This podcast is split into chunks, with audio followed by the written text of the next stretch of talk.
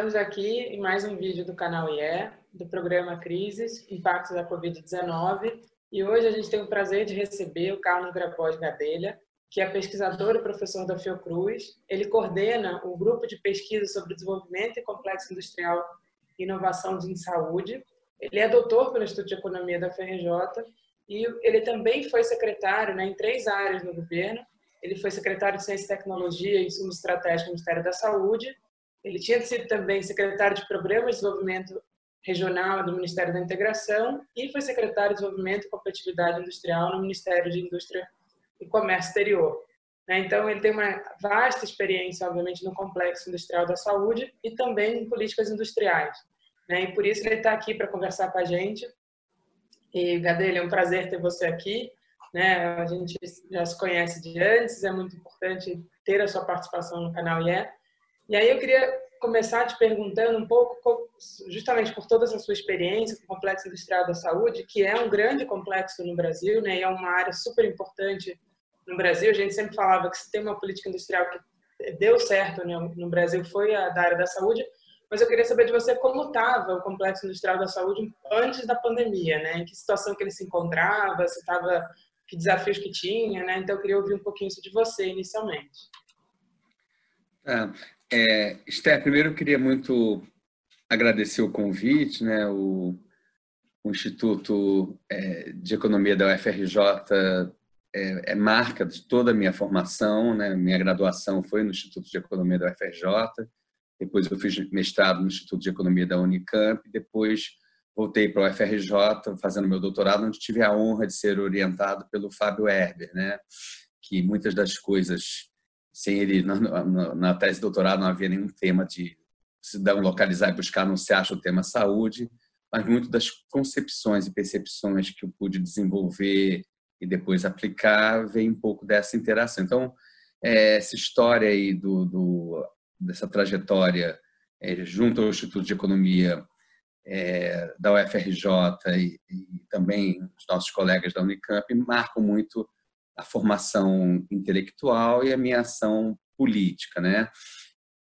Eventos da vida, né? Eu, eu fui fazer o a Fundação João Cruz era meu era minha pesquisa de campo da minha tese de mestrado sobre biotecnologia em saúde e eu fui completamente teve o lock-in, né? Eu fui capturado pelo campo da saúde, entrei lá para levantar alguns dados e fazer uma pesquisa em 86 e depois toda a minha trajetória é, foi no campo, no campo trajetória profissional, foi no campo da saúde e ao mesmo tempo a trajetória política é, e, e, de formulação de estratégia, implementação de políticas públicas, é, sempre foi no, no, na área ou na perspectiva de articular a dimensão econômica e a dimensão social do desenvolvimento, né?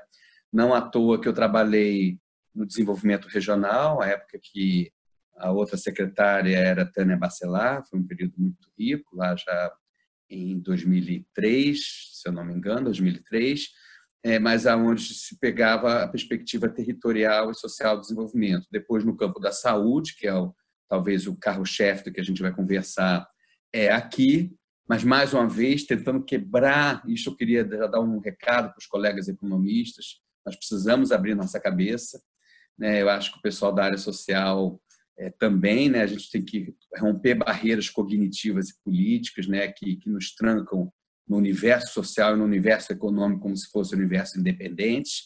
Né? Então, na, na, na, na, no Ministério da Saúde, na coordenação da Secretaria de Ciência, Tecnologia e Insumos Estratégicos, essa concepção acho que pode ser implementada. Agradeço muitas palavras generosas da Esther, um esforço muito grande. Acho que se avançou na política industrial naquele momento, e depois, é, já num período final, no, no, no MIDIC, né, na, na, na, Secretaria de Desenvolvimento e Competitividade, foi muito mais um período de, de, de esforço para preservação é, de algumas de algumas de alguns instrumentos e mecanismos tanto para a saúde como em geral por exemplo foi possível preservar o programa para semicondutores foi possível preservar a margem de preferência para as empresas nacionais nas compras públicas, que depois foi. foi... Então, eu digo, estava até no diálogo com a STEC, foi um período também, já começava a ter um, um, um, uma perspectiva de uma visão mais liberal com o Levi no, no Ministério, que é uma visão mais contrária à política industrial, mas havia diversidade e foi possível é, preservar uma série das iniciativas que tinham sido implementadas. Né? Eu é, vou me concentrar aqui no que Esther e o Instituto me chamam, também o que a realidade nos chama. Né? A gente está numa pandemia de coronavírus, uma é, questão é, gravíssima.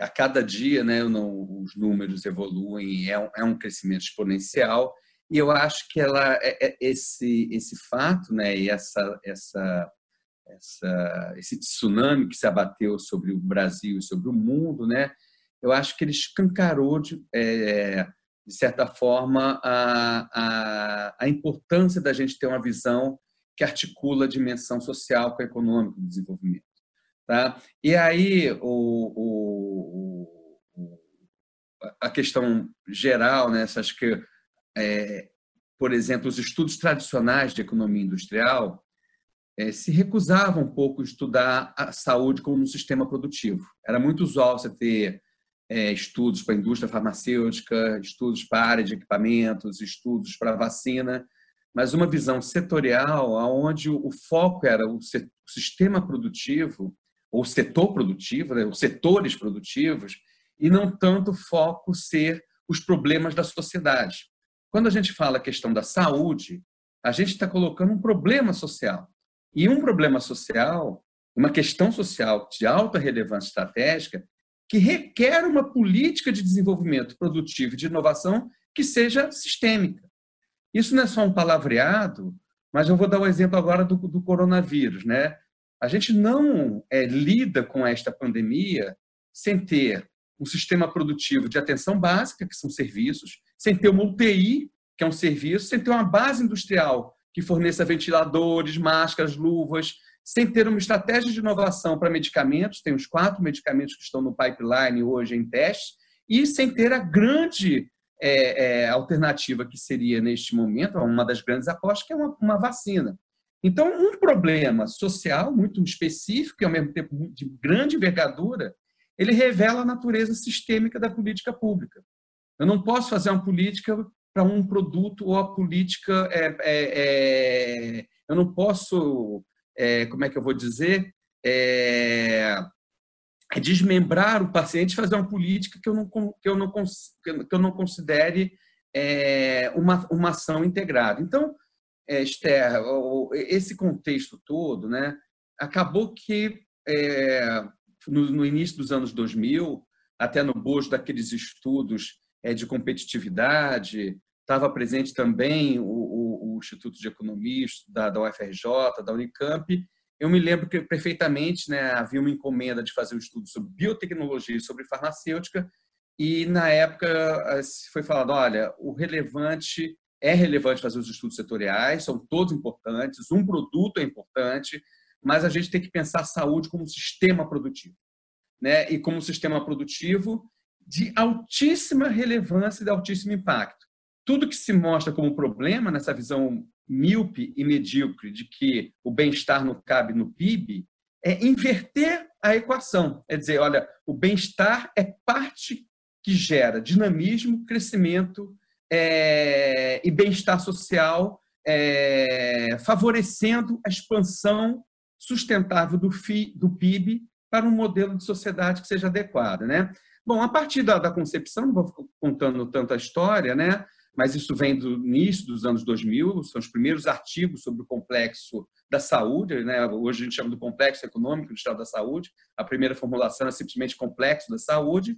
É a partir de 2007, com o ministro Temporão, a gente interagia muito na, na Fundação João Cruz, a gente compartilhava a mesma sala, uma pequena salinha, e eu vou dizer, juntou um economista é, preocupado com o desenvolvimento e um sanitarista preocupado com a saúde universal. E a gente fez uma dobradinha muito interessante, né? um influenciando o outro nesta, nessa concepção. A partir de 2007, o, o, o, Temporão assume o Ministério da Saúde é, e, e, e emerge uma política é, industrial para o complexo econômico industrial da saúde. Né? Eu colaborei com ele nesse período estando na Fiocruz, era vice-presidente de produção e inovação, e foi uma, uma concepção que tinha alguns pilares essenciais. Né? Primeiro pilar, eu acho que essa visão sistêmica. É, é, foi criado né, um grupo executivo que hoje nos faz tanta falta do complexo é, é, é industrial da saúde, que, que congregava 14 ministérios, estava a Casa Civil, estava a MIDIC, estava a Fazenda, estava o Ministério da Ciência e Tecnologia, instituições do ambiente regulatório, como Anvisa e NPI, é, instituições líderes de ciência e tecnologia, como a própria Fiocruz, e Metro também estava presente, não vou aqui ficar listando todos, mas eram 14 instituições, 14 ministérios, o grupo executivo tinha poder deliberativo, e olha que coisa interessante, a primeira vez na história, eu, eu, eu, eu acho, viu, Esther, depois a gente pode aprofundar, mas eu acho, era inédito em termos globais. Eu me lembro claramente que a curiosidade na época, só para dar aqui um, uma coisa curiosa para vocês, o, a gente tinha uma relação com a Fundação Gates, né? E, o, e havia uma curiosidade imensa do próprio Bill Gates e tal. Olha, uma política industrial que é coordenada por um ministério da área social. Isto foi, era algo, era uma ruptura é, com os padrões tradicionais de se fazer política, política industrial. Então, o Ministério da Saúde coordenava um grupo executivo com poder deliberativo. E qual era o sentido por trás disso? É de que era a política e o problema social orientando a política pública. Não era qualquer produto ou tecnologia que tinha que ser desenvolvido. Eram aqueles produtos e tecnologias que eram estratégicos para o Sistema Único de Saúde. É, não era qualquer, qualquer, qualquer é, tema que emergia como de interesse para a competitividade, que são legítimos, entre, é, mas, mas assim, eram temas, como é que a gente organiza, por exemplo, hoje, como é que eu organizo uma atenção básica? Eu tenho que ter inteligência artificial, big data, e isso gera emprego, gera renda, gera lucro, gera oportunidade de expansão, gera investimento. Então, é, é, foi foi montada a partir de 2007, particularmente 2008, quando foi formalmente criado esse grupo executivo, foi montado toda uma institucionalidade de política pública que seguia um outro paradigma, né? um paradigma onde os problemas da sociedade orientavam uma política industrial de desenvolvimento produtivo. Né? É, no âmbito do Ministério da Saúde, também foi criado, e foi é engraçado, a inovação, né, aquilo que a gente aprende tanto no Instituto, com nossos colegas, né, o, como o professor Cassolato e tantos outros que a gente interage, né, é, a inovação é um processo social, não é só um, um processo de mudança na técnica. Então, ali foi uma mudança é, institucional de grande envergadura. Olha, eu vou dar alguns exemplos rápidos, né? O Ministério da Saúde cria um departamento do complexo é, é, industrial da saúde, cria-se uma coordenação. Depois eu vou falar das coisas que foram extintas, tá? Mas eu vou falar depois, tá? Cria-se uma coordenação não apenas de fármaco e medicamentos, mas a coordenação de equipamentos e materiais, ou seja, mostrando a visão sistêmica, né? Este sistema ele, ele, ele dialoga com a área de atenção à saúde, por exemplo, uma nova vacina, eu tenho que preparar a estratégia de vacinação na ponta e, ao mesmo tempo, eu tenho que ter as novas vacinas produzidas no Brasil. Né? Só para dar o um exemplo. É... Então, se cria, um, é, é, no, no, no, Ministério da Saúde, se cria um departamento do complexo, se criam coordenações que seguiam um modelinho é, teórico, né? isso é uma coisa muito típica da Fiocruz, e que é, é a, a gente está, ao mesmo tempo, concebendo é, conceitos e concebendo é, determinadas visões e está procurando aplicar em políticas públicas. Isso ocorreu no SUS, quando um dos grandes líderes foi o Sérgio Aroca, né? É, e no âmbito do complexo, era, a gente, quando apresentava o sistema produtivo do, do complexo, estava os setores de base química e biotecnológica. Foi criada uma coordenação de base química e biotecnológica. Os setores de base mecânica e eletrônica. Foi criada uma coordenação de base mecânica e eletrônica toda a área de serviços era, havia uma interação com as secretarias de serviço. Então, de alguma forma, né, é, uma concepção é, de, de, política pública e também de, de, de, uma visão de desenvolvimento, ela começava a ser implementada mostrando um movimento é, na própria, nas próprias instituições, para não ficar só no Ministério da Saúde. O BN10, olha que coisa interessante, gente. O BN10 transforma o seu departamento, que era um departamento de farmacêutica, era o DEFAR, o departamento, ele transforma no departamento do complexo da saúde. Né? Então, você, é, a FINEP abre um campo para o complexo da saúde. A Anvisa e o NPI, qualquer produto ou tecnologia que fosse apoiada no âmbito do grupo executivo, tinham tratamentos é, é, prioritários na avaliação da, da, da, do impacto sanitário, eficácia e segurança pela Anvisa e da propriedade intelectual é, pelo, pelo INPI.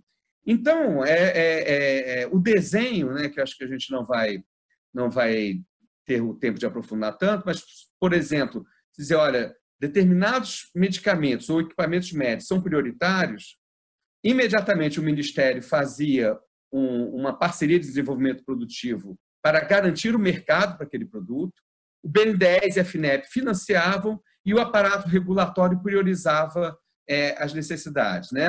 Bom, a, a situação, Esther, né, é, que na verdade é estrutural, Tá? O, o, o, o que permitiu e deu legitimidade a toda esta política que articulava o econômico e social, eu vou dizer do ponto de vista dos dois lados. Né?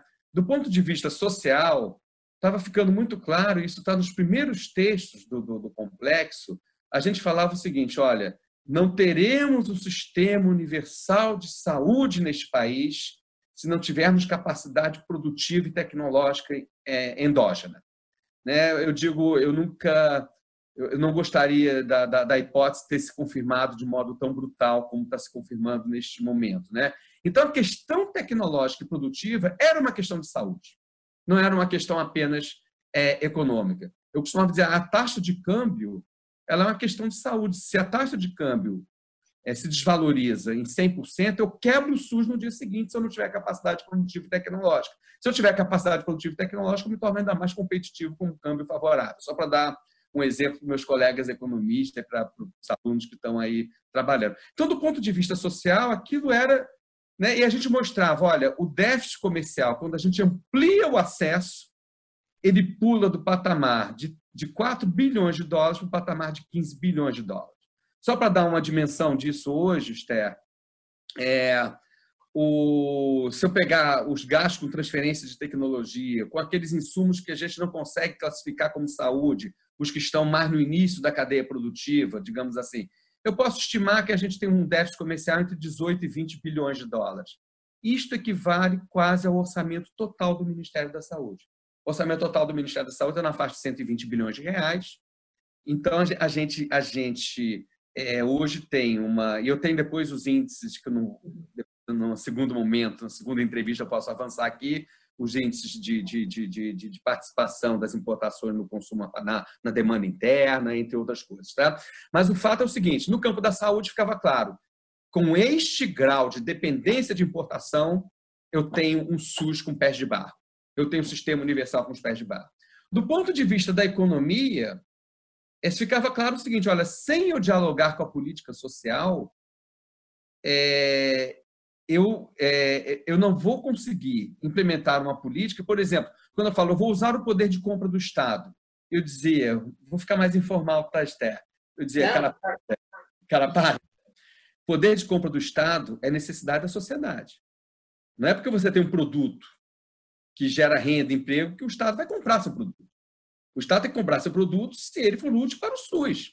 Se ele ajudar a gente viabilizar o acesso universal. Essa discussão tem tudo a ver hoje, por exemplo, de uma medicina personalizada, mas que tem que avançar para, a saúde pública de precisão. Ou seja, nós não vamos apoiar um projeto ou um produto que gere exclusão e que gere o um tratamento para quem é rico e exclua quem é pobre.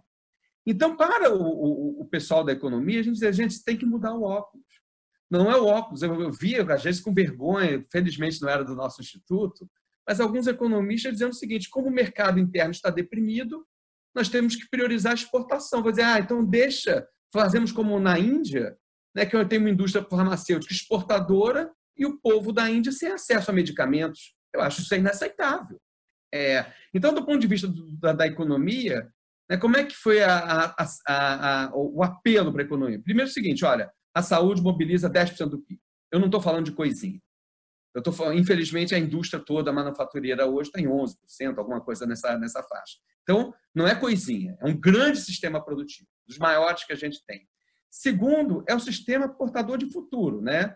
Ele tem, é, é, é, ele, ele era, ele era, tinha liderança na terceira revolução tecnológica e tem liderança na quarta revolução tecnológica. E, em terceiro lugar, se eu não dialogar com a política social, instrumentos como poder de compra, como compras públicas, como articulação, a Anvisa vai priorizar o que é importante para a saúde. Então, Esther, é, na verdade, a gente avançou na montagem de uma institucionalidade. Se montou mais de 100 parcerias para o desenvolvimento produtivo. Nos acusavam, né? Aliás, tem um artigo, uma coluna na Folha, que era do, do, do Aécio Neves, citando um, um artigo do professor Baixa, onde eles falavam que era completamente é, impertinente se fazer uma política para a produção nacional é, em saúde. E é, isso em 2012, 2013, eu vou, eu vou, brincar, eu nunca recebi uma crítica tão feliz, né? Porque, é, mas assim dizer, não faz nenhum sentido usar o mercado público para estimular a produção nacional e não ter apenas uma visão de preços imediatos, né? É, então, é, se montou, e aí eu vou já devolver a bola, até porque essa é a primeira né? é, se montou uma institucionalidade, mais de 100 parcerias para o desenvolvimento produtivo. Pasmem, em 2013 estava na lista de produtos prioritários os ventiladores, eu tenho esses dados, né? É, e, e, e, e, o Brasil entra na moderna biotecnologia. Hoje o Brasil está fazendo biológicos para câncer, é, biológicos para artrite reumatoide. A química fina começa a renascer, que tinha sido destruída no Brasil. E na área de equipamentos e materiais houve dificuldades, inclusive é, do ponto de vista da visão é, de curto prazo e do próprio uso indevido dos órgãos de controle para que, que acabaram é, restringindo o desdobramento dessa ação para a área de equipamentos, em que parece que houve alguns avanços, como na área de, monitor, de monitores médicos, que não cabe entrar aqui. O fato é o seguinte: a partir de 2016, essa institucionalidade de política pública começa a ser fragilizada. O grupo executivo do Complexo Econômico Estado da Saúde foi extinto em dezembro de 2007 é, por decreto do presidente. 2017, né? 2017. 2017, em dezembro de 2017. É, eu tenho esses decretos todos, depois eu posso, se for de interesse, aí para vocês terem, né? Eu, eu, eu, enfim, estou atualizado sobre isso. Né? É, em 2019, foi extinto o departamento do Complexo Econômico Industrial da Saúde. Ele foi rebaixado. A Esther, que trabalhou em política pública, sabe o que isso significa. Ele deixa de ser uma diretoria e vira uma coordenação. Deixa de ter 85 pessoas e passa a ter 25 pessoas. E foi extinta a coordenação de equipamentos e materiais em 2019 no decreto da reforma administrativa é, que seguia a visão é, do ministro Guedes, né? ou seja, a visão de encolhimento do Estado, de enxugamento do Estado. É, não estou dizendo que, que, que ele analisou uma coordenação, mas no bojo da reforma administrativa, em decreto de 2019, também no final de 2019, é extinto a coordenação de equipamentos e materiais médicos que é onde estariam os ventiladores, as luvas, as máscaras, é, entre outros produtos. Né?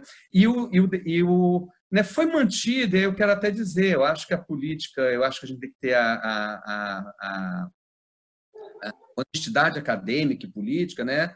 Hoje a política do Ministério da Saúde, né, é, é uma política correta do isolamento social, é a única forma que a gente tem para a gente enfrentar neste momento. É uma, ainda uma ilha de racionalidade que tem ouvido a ciência, mas a gente não pode deixar de olhar esses movimentos estruturais é que foram, é como é que vou dizer, desarmando a questão da produção nacional em saúde, foi perdendo peso é, não apenas nas orientações e nos instrumentos, porque aqui tem o financiamento BNDES, tem vários que não dá tempo de a gente falar aqui, mas foi perdendo peso também na institucionalidade. Você imagina hoje, nesta crise, a gente tem um grupo interministerial com 14 ministérios articulados para enfrentar a, questão, a questão atual. Né? É, E aí, o, o, fato é o seguinte, né? mesmo no período de encolhimento da economia brasileira, olha que coisa, o déficit comercial é, volta a se ampliar. Volta a se ampliar. A gente volta a ter um déficit na faixa dos 15 bilhões de dólares.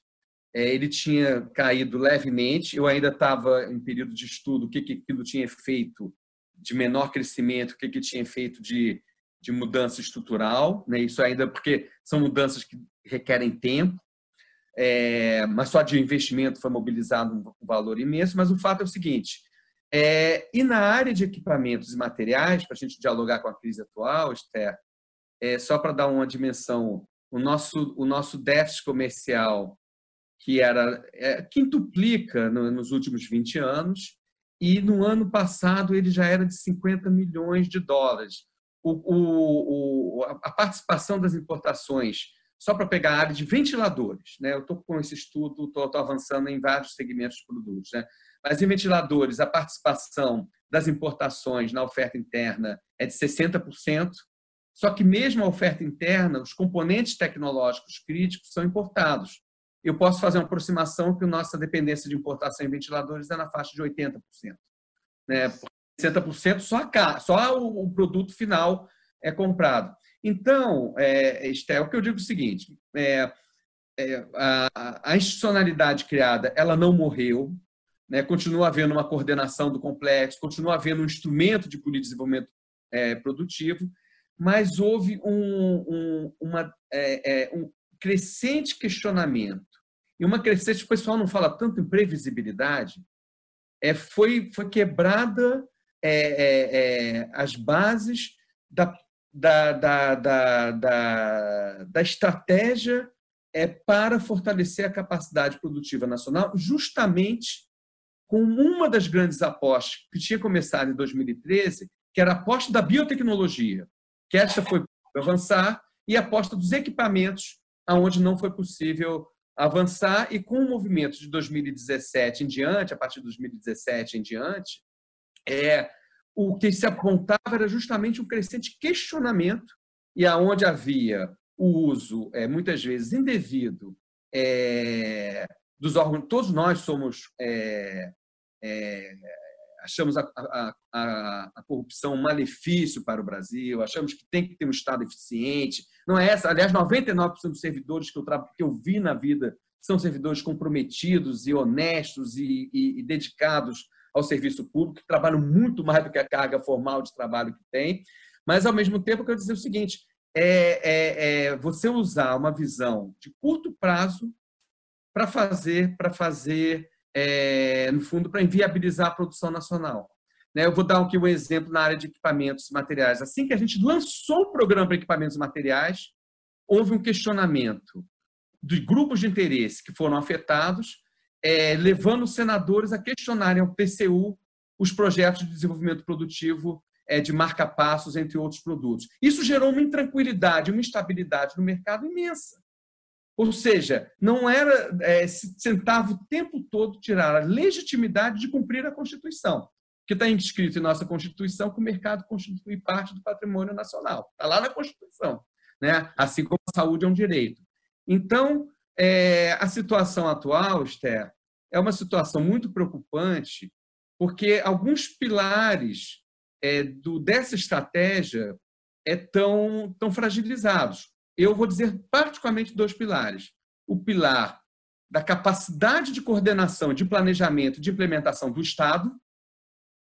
Então, digo, eu, eu, agora né, a gente tem muitos keynesianos, é, keynesianos envergonhados, né, como é que eu é, chamo. Né? É, né?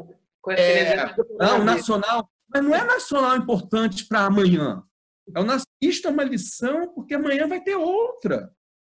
A gente está no mundo globalizado, com mudança climática. Não, ou seja, ou é para fazer, e ao mesmo tempo, né, eu estava conversando ontem com alguns colegas que têm uma visão mais liberal, digamos assim, ou eu tenho visão de médio e longo prazo, ou eu não faço no presente. Vocês acham que uma indústria vai investir é, no complexo da saúde se achar que no ano que vem não vai ter mercado? Então, eu atender a demanda do presente significa eu ter Estado e ter estratégia nacional, programa nacional, que inclusive puxe e com o setor privado. Nenhuma visão, nenhuma visão naiva sobre, sobre essa questão. A gente faz desenvolvimento com o Estado e setor produtivo privado. É assim que se faz desenvolvimento. Então, é isso. É, é, a gente está num contexto é, de que a fragilidade estrutural do Estado, ela está falando dos pilares, a fragilidade estrutural da base industrial e a fragilidade estrutural do próprio SUS, né, onde se foi aprovada uma emenda de teto de gasto, algumas ações de atenção primária, como aqui no Rio de Janeiro, foram, estão extremamente fragilizadas, ou seja, os três pilares da política. Lê-se capacidade de articulação do Estado, base industrial e sistema único de saúde é, foram fragilizados no período recente. Né? Eu não acho que é para a gente chorar, né? mas eu acho que é, a lição não pode ser uma lição conjuntural. A lição não pode ser como é que amanhã eu tenho máscara e tenho ventilador.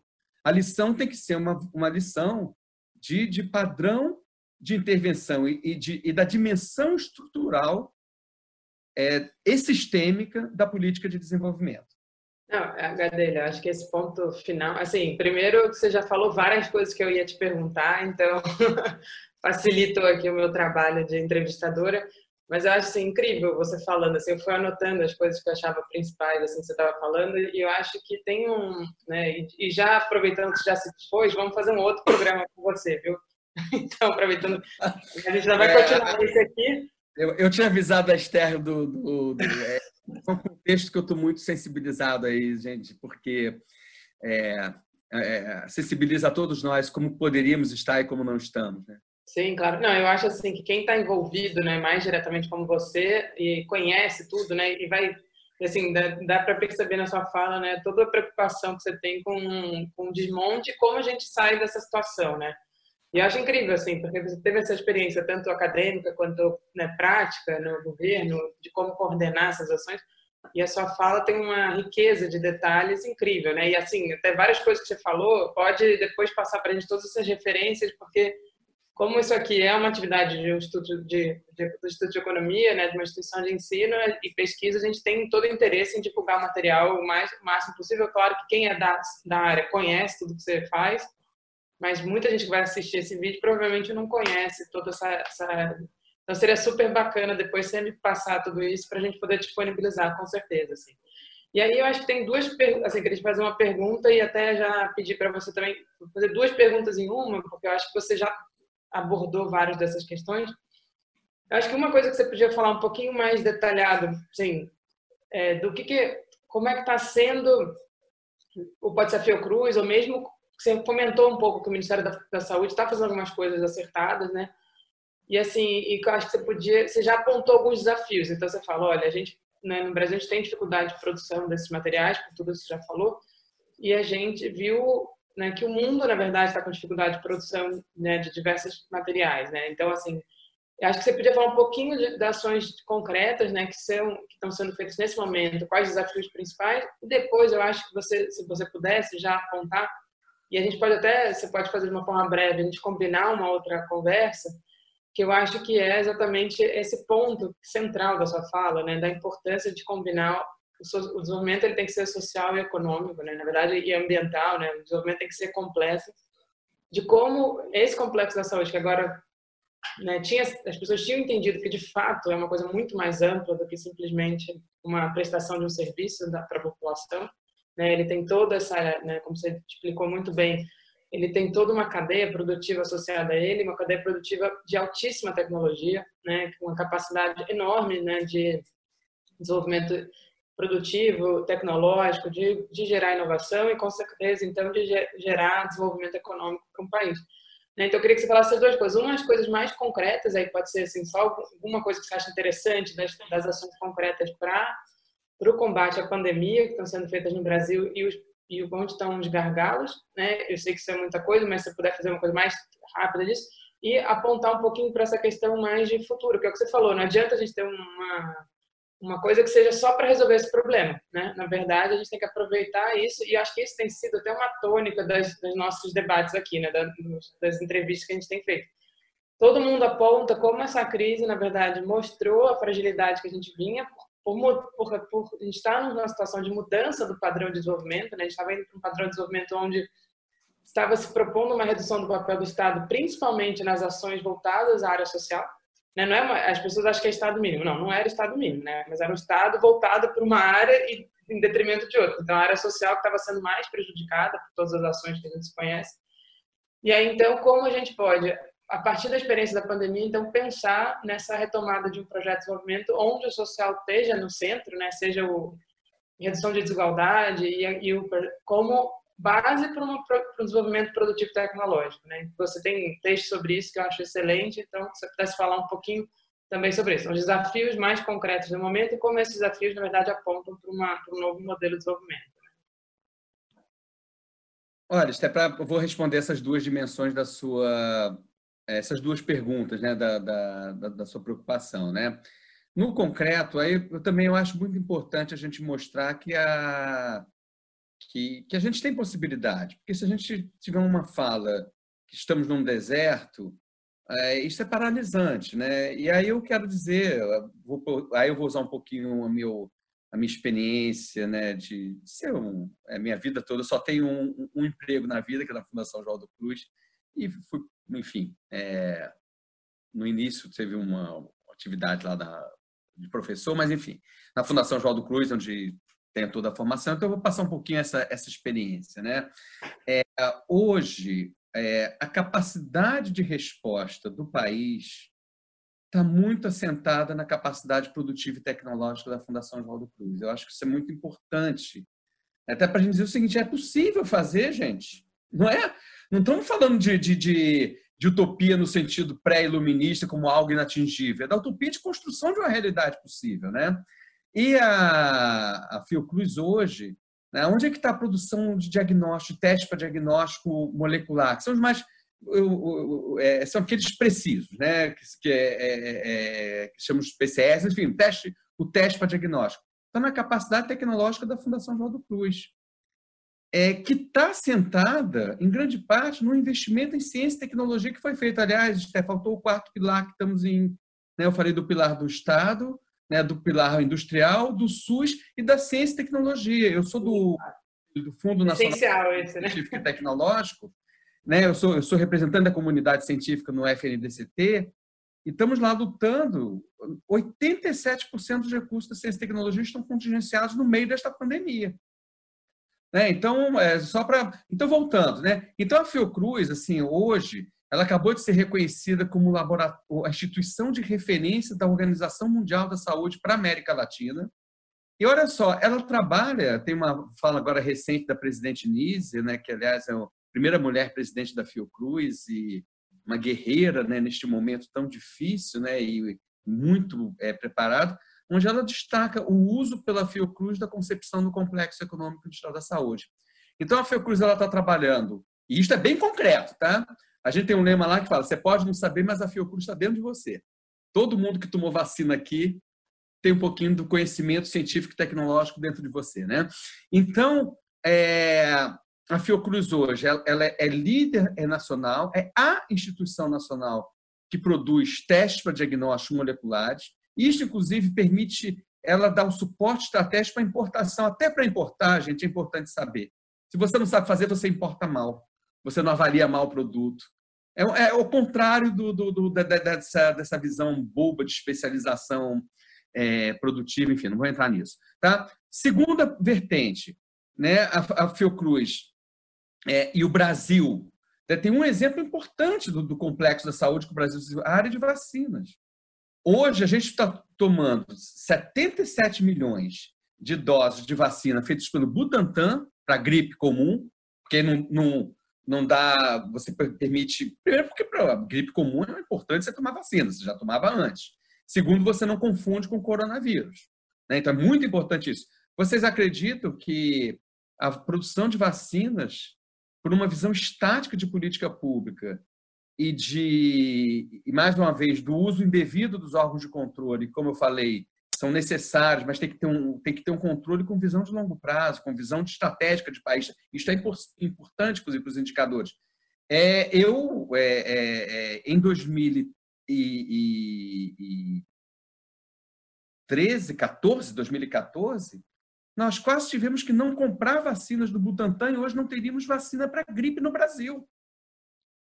É por uma, por uma, por uma, por uma, por uma judicialização de, uma, de, um, de um processo onde a gente estava comprando pelo preço mais baixo do mundo.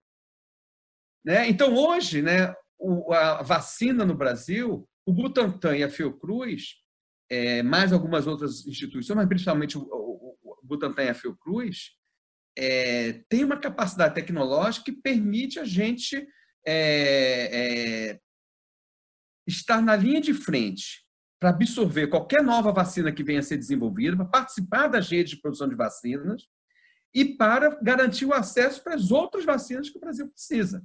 Né? Então, eu digo, é um exemplo fundamental. Né? Então, segundo, vacinas. Terceiro, na área de medicamentos. Mais uma vez, o Brasil tem capacidade de produção de medicamentos. Olha que coisa interessante, Esther. Eu tive, eu vendo isso, né, que eu estou preparando aí também os artigos e tal, né, o, enfim, tanto de divulgação. Né, na lista de produtos estratégicos de 2013 estava ventilador, estava é, luvas, estava cloroquina, é, além, além das plataformas tecnológicas de vacinas em, em geral. Né? Muita coisa foi possível avançar, inclusive a cloroquina, a Fiocruz também é, é pôde produzir. Então, e olha só, a Fiocruz está instalando hoje, gente, olha o complexo atuando. Ela está instalando é, uma, um, um, um, né, ampliando o seu hospital, né, mas instalando uma unidade hospitalar com 200 leitos de UTI, a maior UTI do Brasil né, atuando na ponta dos serviços e, ao mesmo tempo, vai, fazer, vai, vai poder fazer testes clínicos do pipeline de produtos para a gente combater o coronavírus, seja vacinas, seja com medicamentos, ou seja com procedimentos médicos. Então, no mesmo complexo institucional, eu tenho diagnóstico, eu tenho vacinas, eu tenho medicamentos e eu tenho serviço de saúde. E, e, e isto mostra, ou seja, e o, e o problema é, é, é, o problema, hoje que a gente está lidando, é um problema como a, a, pandemia do coronavírus, ela não permite a gente ter uma aposta em um produto, em uma bala mágica.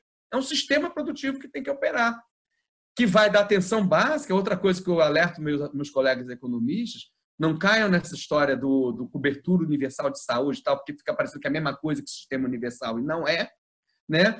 Porque é o seguinte, não é assim, olha, atenção básica para pobre né? a gente faz atenção básica pobre para pobre.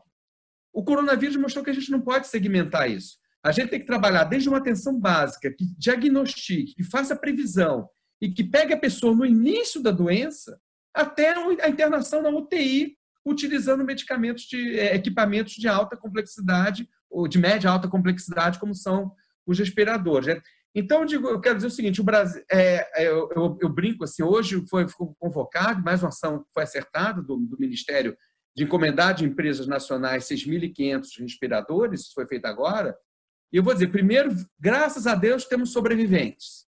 Tem quatro empresas sobreviventes. Mais cinco anos não teríamos esses sobreviventes. Né? Segundo, o conteúdo importado é muito grande. Mas, assim, mais uma vez, o Brasil não está num deserto.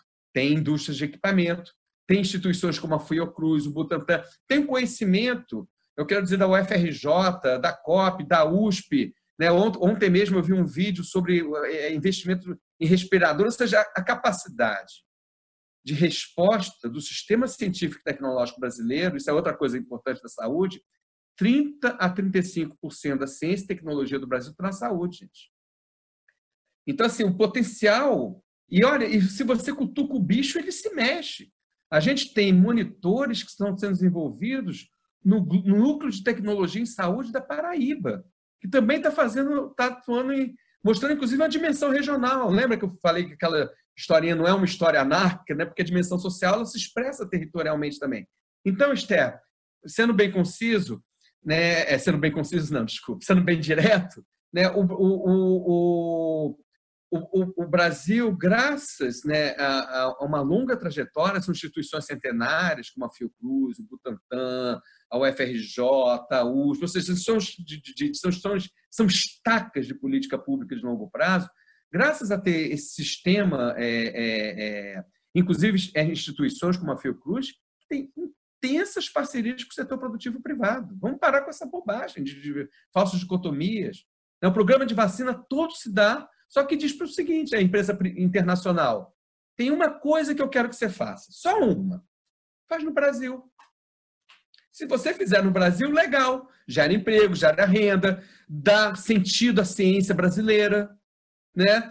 É, e a gente tendo política pública, eles fazem de forma. Eles, eles são atraídos muito facilmente. Então, eu quero dizer o seguinte, Esther, a capacidade da gente é, responder à crise está sentada em, dois, em, em, duas grandes, que aí é, é, é, é, o lado, é o outro lado da moeda que eu tinha comentado com, com né? a, a nossa capacidade é tecnológica e produtiva ainda existente é o que está permitindo a gente reduzir a vulnerabilidade na área de diagnóstico, no pipeline que se tem de vacinas, medicamentos, que a gente está coordenando o estudo é, no Brasil, está sendo coordenado pela Fiocruz para os testes de novas opções terapêuticas.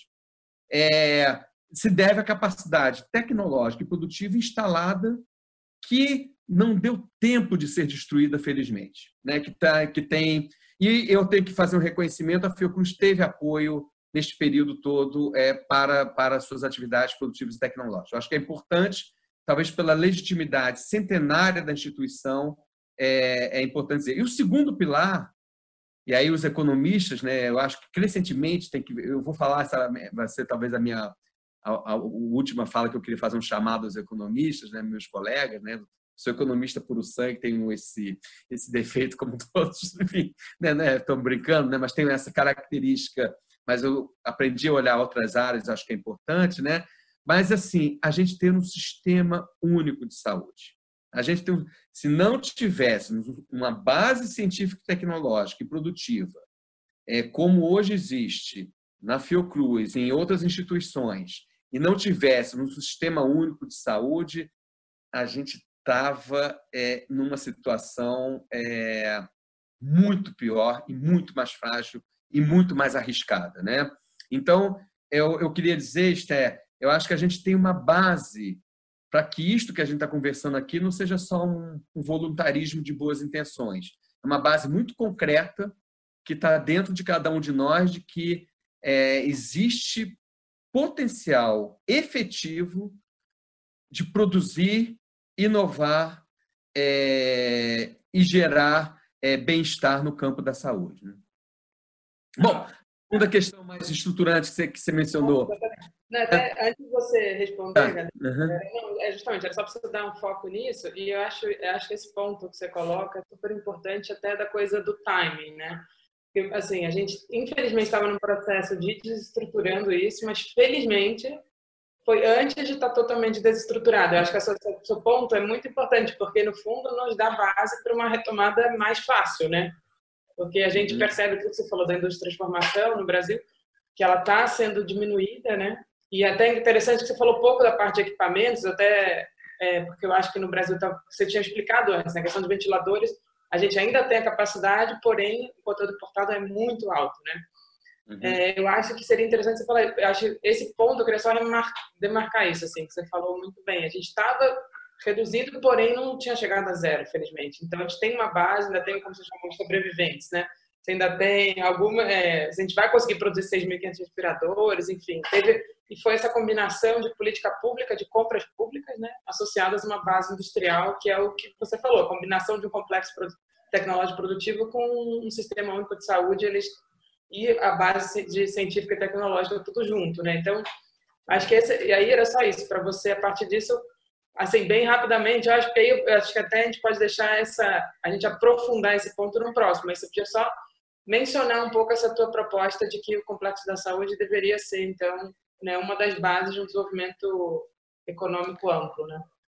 É, aí a, partir dessa, dessa é, visão toda, né, que eu, que eu, que eu passei para vocês, né, é dizer o seguinte, eu acho que aí é um pouco a lição para os economistas, né, é, e é onde eu me incluo. Aliás, como eu aprendi é, ao, ao, caminhar para outros campos que não eram só de economistas, né?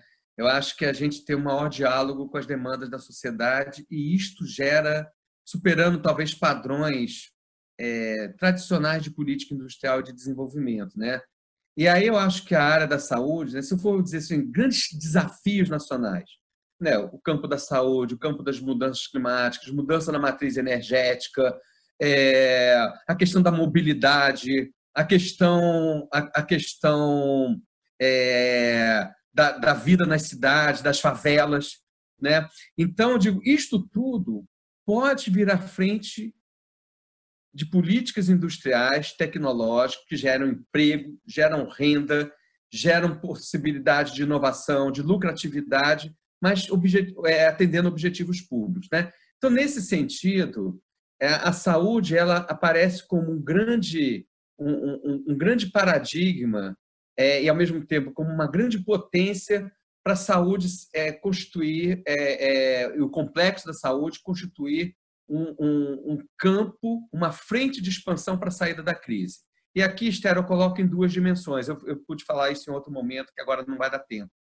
Eu acho que é uma, é uma área que tem capacidade de resposta hoje, ou seja, política de demanda efetiva hoje, ela está limitada porque eu não tenho capacidade de oferta, porque a ideia é, é que você tenha o isolamento individual, prefiro do que o isolamento físico, né, e não né, o social. A gente está aqui interagindo, né, mas o isolamento físico. Mas tem uma área que não pode parar.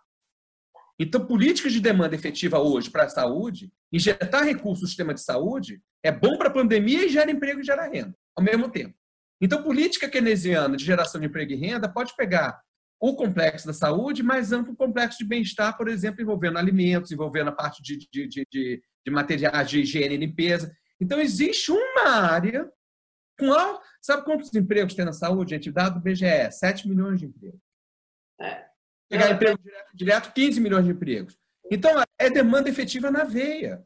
Eu sempre fui mais a favor desta agenda do que uma agenda de desoneração tributária, por exemplo.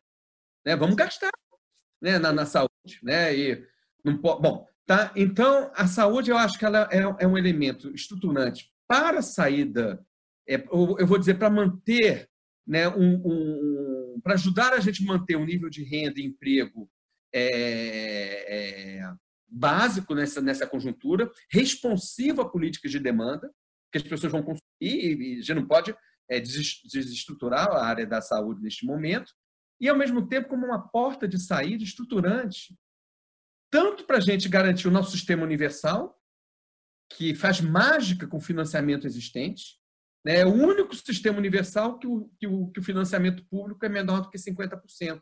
Não existe sistema universal no mundo que o financiamento público seja menos do que 70% do, dos gastos. Não existe.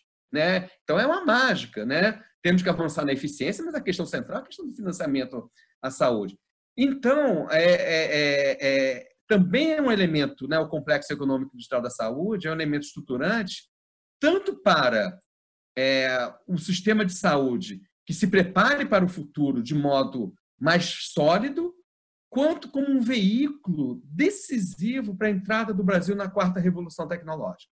Hoje, se você perguntar onde é que está a liderança na inteligência artificial, onde é que está a liderança no Big Data, onde é que está a liderança na impressão 3D, é, onde é que há uma importância decisiva na internet das coisas, aonde que há liderança na edição genética, aonde há a liderança da nanotecnologia.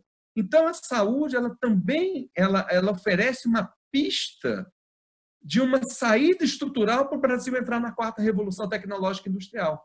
E eu não faço a política pública de futuro sem a quarta, sem, sem, sem, sem as novas tecnologias. Por exemplo, eu não consigo fazer uma atenção primária mais com, com, com soro caseiro.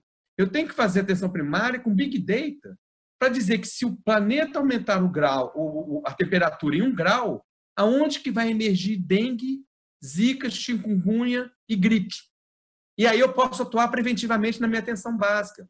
Então, Esther, eu acho que assim, é, é, é, olha só, o sistema social, a base produtiva que dá suporte ao sistema social, do complexo econômico industrial da saúde, depois eu posso, em outra oportunidade, é, um pouquinho conceito, mas é, a base né, é, é, produtiva e tecnológica de um sistema social pode se constituir numa resposta imediata à crise, né? Eu até acho que a gente vai ter um processo é, é, alongado no tempo, mas a proposta imediatamente é responsiva a isso, em termos de emprego, e ao mesmo tempo uma, proposta estruturante, uma dimensão estruturante para a saída da, da, da, da, da crise. Né? E aí, o que eu acho que, viu, Esther, é, isso deixa uma certa é, lição para os economistas, né, como eu, né, que sempre trabalharam a economia industrial, política industrial. Eu acho que a gente tem que ter coragem, Esther, neste momento, não ficar apenas com a agenda, como o Habermas falava, legitimista, né? Eu era feliz e não sabia. Eu era, né? como é que a gente se, como é que a gente se coloca para o futuro? Ele falava isso nos anos 80, quando ele não teve a crise do, do, do estado de bem-estar, né? Eu acho que é fazer política industrial diferente. Eu acho que é política industrial. Se eu olho aí pela minha experiência do MIDIC, cada sala ou cada sala daquelas era uma sala de um interesse setorial descolado dos interesses da sociedade. Eu tinha a sala da automobilística, a sala do. Eu diria, cadê a sala da sociedade? Né? Cadê a sala da sociedade que eu não estou vendo? Então, acho que isso coloca de cabeça para baixo, porque à vista é muita dificuldade ainda no campo da, da economia, e da economia política, da economia desenvolvimentista, da economia industrial, uma dificuldade. Eu vou dizer o BN10, né? É, é, é, a US aparecer muito mais como, como uma política social compensatória. Na verdade, o, que a, lição do complexo mostra é que eu tenho endogenamente a minha estrutura produtiva um certo modelo de sociedade. Isso está no céu surtado. Então, eu digo, se a minha estrutura produtiva é forte em saúde, e esta força em saúde está direcionada a um sistema universal, a minha estrutura produtiva é, um, é a um só tempo econômica e a um só tempo ligada à política social. Isto vale para a área de mobilidade. Para mim, não faz sentido ter um departamento de automobilística, mas um departamento de mobilidade, onde até tem automóvel, faz sentido. Então, acho que isso deixa uma lição, e uma certa lição para a gente, economista, gente, de humildade que a gente tem que ter. Quando a gente for discutir clima, saúde, é, educação, vida nas favelas, a gente tem que ouvir as outras ciências sociais. A gente tem que ouvir os outros segmentos que conhecem esses temas. Muitas vezes a gente, ultra bem intencionado, apoia um, um, uma prioridade, uma política em saúde que desestrutura uma atenção universal e integral no nosso país, né? Então também deixa aqui uma mensagem aos economistas, né? Que além dos necessários estudos quantitativos, dos necessários é, abordagens econométricas que a gente precisa ter, é, mas que a gente se preocupe com duas dimensões, né? A primeira, com um diálogo é, entre as políticas econômicas e sociais, não apenas no diálogo no fim da aposta, mas o diálogo no, no, no, na, na, própria formulação do problema e da estratégia. Eu acho que isso é importante. E uma segunda questão da importância de um conhecimento transdisciplinar. Voltar a conversar com é, o pessoal é, das áreas sociais, com o pessoal da sociologia, da história, com o pessoal das ciências hard que conhecem, né? Por exemplo, hoje um laboratório que eu fui ver de Zika, isso é outra coisa importante, laboratório para atenção é, pegando doenças transmissíveis como Zika, certamente aplicável também a coronavírus, que você olhava dentro do laboratório de saúde uma série de profissionais da área de engenharia, de informática, onde não era mais aquele profissional clássico da biologia. Então, acho que o desafio, não o desafio genérico e bobo da transdisciplinaridade, mas é o desafio da transdisciplinaridade necessária, que é o desafio assim, olha, eu tenho um objeto que eu não dou conta sozinho, que eu preciso dialogar e eu preciso ouvir e eu preciso interagir para que eu faça coisas mais rigorosas, cientificamente mais pertinentes, né? Então também é dizer que para mim é uma honra imensa né, se participassem dessa, dessa, dessa interação. Eu vou chamar assim com o meu instituto, né, que me deu régua e compasso, né, toda a minha formação. Eu acho que a gente tem que tratar com carinho muito os nossos clássicos que ajudaram a fundar todo esse campo aí do Instituto de Economia da UFRJ e da Unicamp. É, eu é, acho que grande parte do que tentei fazer na vida eu aprendi foi nessa escola, né, nesse instituto, e ao mesmo tempo dizer que eu o momento é gravíssimo mas é justamente neste momento grave que a gente tem que saber fazer diferente para a gente poder avançar e o Brasil é, tem é, bases estruturais é, para o avanço é, que a nossa população merece. Né? É isso.